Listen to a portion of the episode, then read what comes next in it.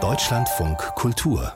Vollbild es ist vielleicht kein Zufall, dass gerade ein britischer Regisseur wie Jonathan Glazer kommen muss, um mit The Zone of Interest einen so beeindruckenden wie erschütternden Film über die Shoah zu drehen. Denn deutsche Filme über dieses Verbrechen sind vielleicht nicht rar, aber die deutsche Filmproduktion über die NS-Zeit verläuft häufig nach Schema F. Christian Berndt fasst die deutsche Filmproduktion zu diesem Thema für uns zusammen. Als 1979 die US-Fernsehserie Holocaust ins deutsche Fernsehen kommt, wird sie zu einem völlig unerwarteten Sensationserfolg beim deutschen Publikum. Sie markiert eine Zeitenwende, meint der Historiker Julius H. Schöps. Ich behaupte bis zum heutigen Tag, die Aufarbeitung der NS-Verbrechen fängt im Grunde mit diesem Film erst richtig an. Im bundesdeutschen Film beginnt nun eine stärkere Fokussierung auf die jüdischen Opfer der NS-Zeit nach der sogenannten Hitlerwelle.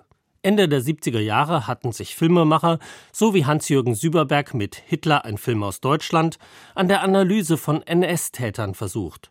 1977 kam Aus einem deutschen Leben ins Kino, der auf der Biografie des Auschwitz-Kommandanten Rudolf Höss beruht.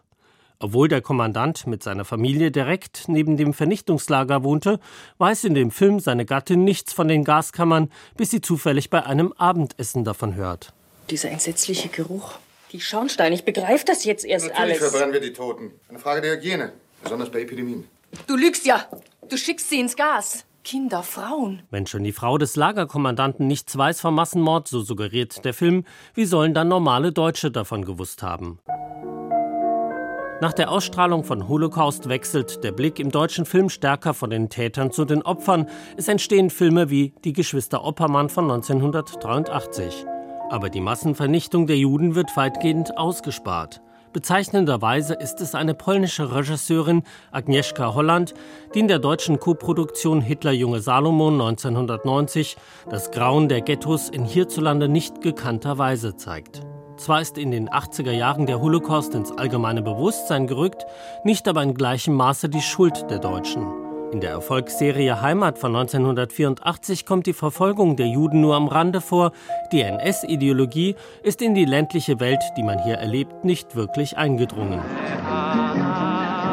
Hatte sich die filmische Aufarbeitung der NS-Zeit seit den 80er Jahren eher auf die Provinz konzentriert, rückt mit der Jahrtausendwende Berlin in den Fokus.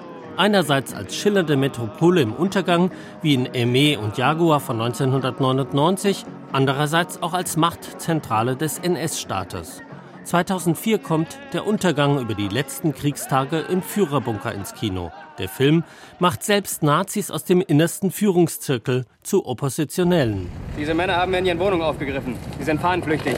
Die werden erschossen wie alle Verräter. Das sind alte Männer. Zivilisten. Das können sie nicht machen. Ausgerechnet ein SS-Arzt, der in Wirklichkeit tödliche Experimente mit KZ-Häftlingen durchführte, wird zum humanen Helden stilisiert. Der Untergang lebt von der Behauptung basierend auf dokumentarischem Material authentisch zu erzählen. Damit befördert er einen Trend von Filmen über die NS-Zeit, die wie zum Beispiel Speer und Er über Hitlers Star-Architekten Albert Speer beanspruchen, sich eng an historische Überlieferungen zu halten. Allerdings folgt Regisseur Heinrich Brülleur in entscheidenden Punkten den Tagebüchern Speers, in denen dessen Anteil an der NS-Mordmaschinerie stark relativiert ist. Die Verharmlosung von Tätern zeigt sich auch in Filmen wie Oskar Röhlers Jud Süß Film ohne Gewissen von 2010. Der Film erzählt von Ferdinand Marian, der im antisemitischen NS-Hetzfilm Jud Süß die Hauptrolle spielte. Im Film wird Marian von Propagandaminister Goebbels gezwungen, die Rolle anzunehmen. Ich bin nicht geeignet für die Rolle.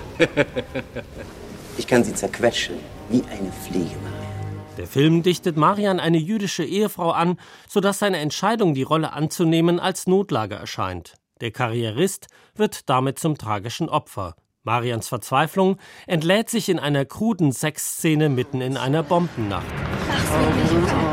Die Bombennächte tauchen immer wieder im deutschen Film über die NS-Zeit auf, ob als dramaturgische Zuspitzung oder als Schuldrelativierung wie in Werk ohne Autor von 2018.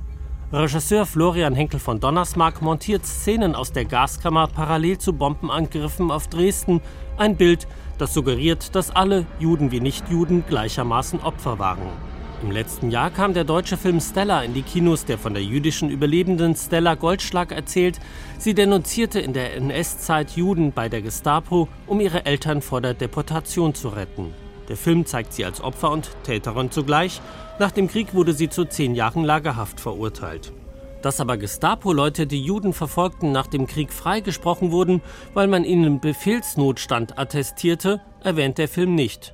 Auch hier relativiert ein deutscher Film mit entscheidenden Auslassungen letztlich die Schuld von Tätern der NS-Zeit. Wie erzählt das deutsche Kino die Zeit des Nationalsozialismus? Christian Berndt gab uns eine kleine Filmgeschichte der letzten Jahrzehnte.